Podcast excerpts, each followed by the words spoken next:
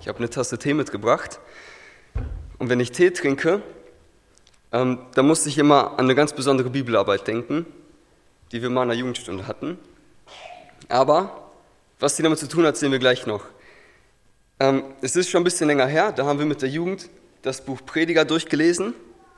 Und ich will euch heute mitnehmen zu der Bibelarbeit, die, die mein Highlight war, die mich am meisten umgehauen hat, die mich am meisten mitgenommen hat. Aber davor will ich noch kurz ein paar wichtige Punkte aus dem Buch Prediger nennen, weil sonst macht das keinen Sinn. Also das Buch Prediger, das beschreibt die, die Frage, was ist ein gutes Leben? Was macht ein gutes Leben aus? Ist ein gutes Leben überhaupt möglich? Und der Prediger Salomo, der beschreibt, dass er ganz viel Sinnlosigkeit und Leere hier auf der Erde gefunden hat. Er sucht wirklich in allem nach Sinn. Also er hat sie auch als reicher und als weiser König hat sie auch alle Möglichkeiten und er stellt immer wieder fest, ob ich meine Erfüllung in Wohlstand, in viel Wissen, in Frauen, in krasse Häuser oder sonst irgendwas suche, ist es ein Haschen nach Wind. Es ist wie, als wenn ich versuche, den Wind einzufangen. Und Salomo erzählt davon, dass er erfahren hat, dass der Mensch sein Schicksal nicht in der Hand hat. Dass viele Gerechte leiden und viele Ungerechte ein schönes Leben führen. Er preist die Klugheit und er warnt vor der Dummheit. Er fordert dazu auf, dankbar für das zu sein, was Gott uns gibt und es zu genießen. Und dann, am Ende des Buches, fasst er die Hauptaussage seiner ganzen Erfahrung zusammen. In Prediger 12, Vers 13 und 14. Lasst uns die Summe aller Lehre hören. Fürchte Gott und halte seine Gebote, denn das macht den ganzen Menschen aus. Denn Gott wird jedes Werk vor ein Gericht bringen, samt allem Verborgenen, sei es gut oder böse. Salomo folgert aus den ganzen Kapiteln, aus seinen ganzen Erfahrungen zuvor, fürchte Gott. Es ist im Buch immer wieder angeklungen und ich finde, er formuliert es einfach so passend und so auf den Punkt bringt. Fürchte Gott. Wenn Gott dir gute Dinge gibt, dann genieß es, sei ihm dankbar dafür und vergiss nicht, ihn zu fürchten. Wenn Gott in unseren Augen schlechte Sachen gibt, dann fürchte ihn auch. Also alles, was er erlebt hat, zielt auf die Gottesfurcht. Nur was heißt es? Was heißt es, Gott zu fürchten? Gott zu fürchten heißt ganz einfach anzuerkennen, dass Gott Gott ist. Also es geht hier um ein ganz bewusstes Zugeständnis. Gott, du alleine bist Gott.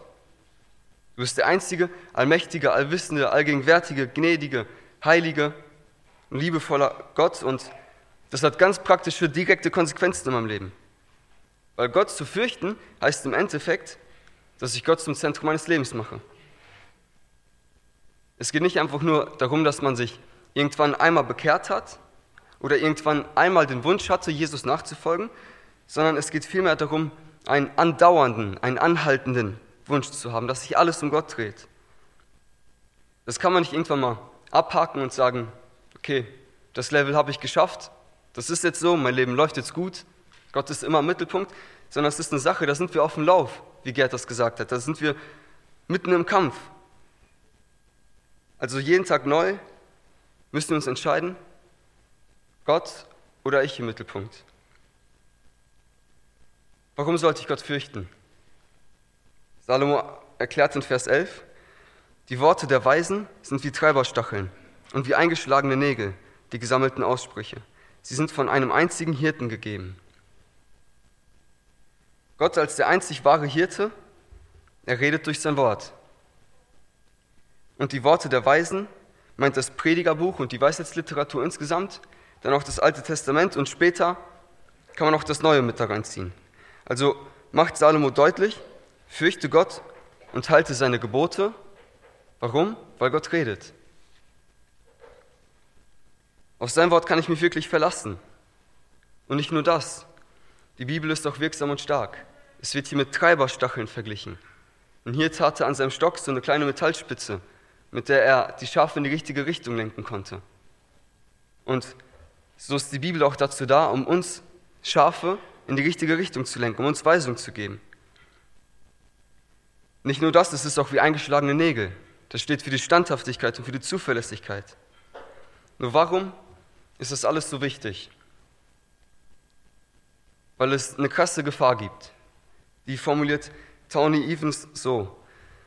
Für viele ist die Bibel wie die Königin von England. Sie ist zwar offiziell die oberste Autorität, hat aber in Wirklichkeit nichts zu sagen.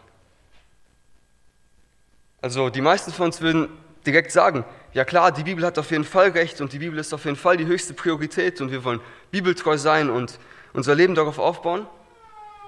Aber egal wie viel man sagt, im Endeffekt kommt es darauf an, ob man es lebt oder nicht. Und die Bibel darf uns echt nicht wie die Königin von England werden. Man sagt zwar, dass sie die oberste Autorität ist, aber in Wirklichkeit hat sie vielleicht nichts zu sagen. Man sagt, dass richtig ist, aber die Frage ist, lebe ich es? Wie gehe ich mit Gottes Wort um? Lerne ich heute noch Verse auswendig oder ist das schon voll außer Mode? Also sinne ich über Gottes Wort nach, nehme ich mir Zeit, um mich einfach mal hinzusetzen und nur darüber nachzudenken. Vielleicht auch nur ein Vers. Welche Bedeutung hat Gottes Wort im Endeffekt wirklich für mich? Und Salomo sagt ganz klar, fürchte Gott, weil Gott redet. Nur wenn wir jetzt mal ehrlich sind, eigentlich sage ich ja gar nichts Neues. Hier sitzen viele Vorbilder, die schon seit Jahren im Glauben sind, die schon richtig viele Sachen mit Jesus erlebt haben. Muss ich da noch sagen, lies die Bibel.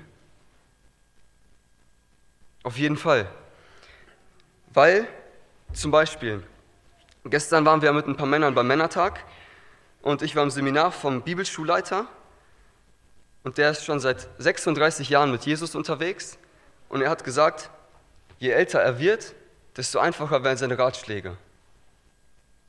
Und er hat ein ganzes Seminar darüber gehalten, zurück zur Liebe zu Jesus zu kommen. Und was er uns gesagt hat, war, lies die Bibel, bete jeden Tag.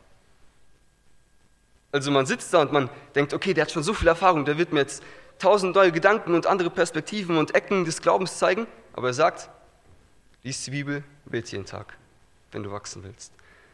Also das hat mich voll umgehauen. Wir brauchen das alle. Wir brauchen immer wieder Erinnerung. Und Gott will uns heute daran erinnern, ein gottesfürchtiges Leben ist nicht einfach nur ein Bekenntnis, die Bibel ist wahr.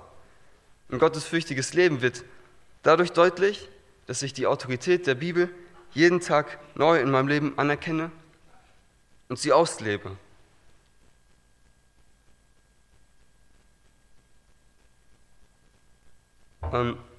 Was ist der Unterschied zwischen einer starken und zwischen einer schwachen Tasse Tee? Die Frage, ob der Tee stark oder schwach wird, hängt nur von einer Sache ab. Wie lange ist der Teebeutel im Wasser? Also der Teebeutel war jetzt schon richtig lange im Wasser, schmeckt gar nicht mehr gut, aber der ist stark. Der ist auf jeden Fall stark. Und die Frage, ob du und ich reife und gottesfürchtige Christen werden, hängt hauptsächlich auch nur an einem Punkt. Wie lange, wie tief, wie beständig sind wir in diesem Wort eingetaucht? Da gibt es keine großen Regeln oder Modelle. Lies die Bibel und bete jeden Tag.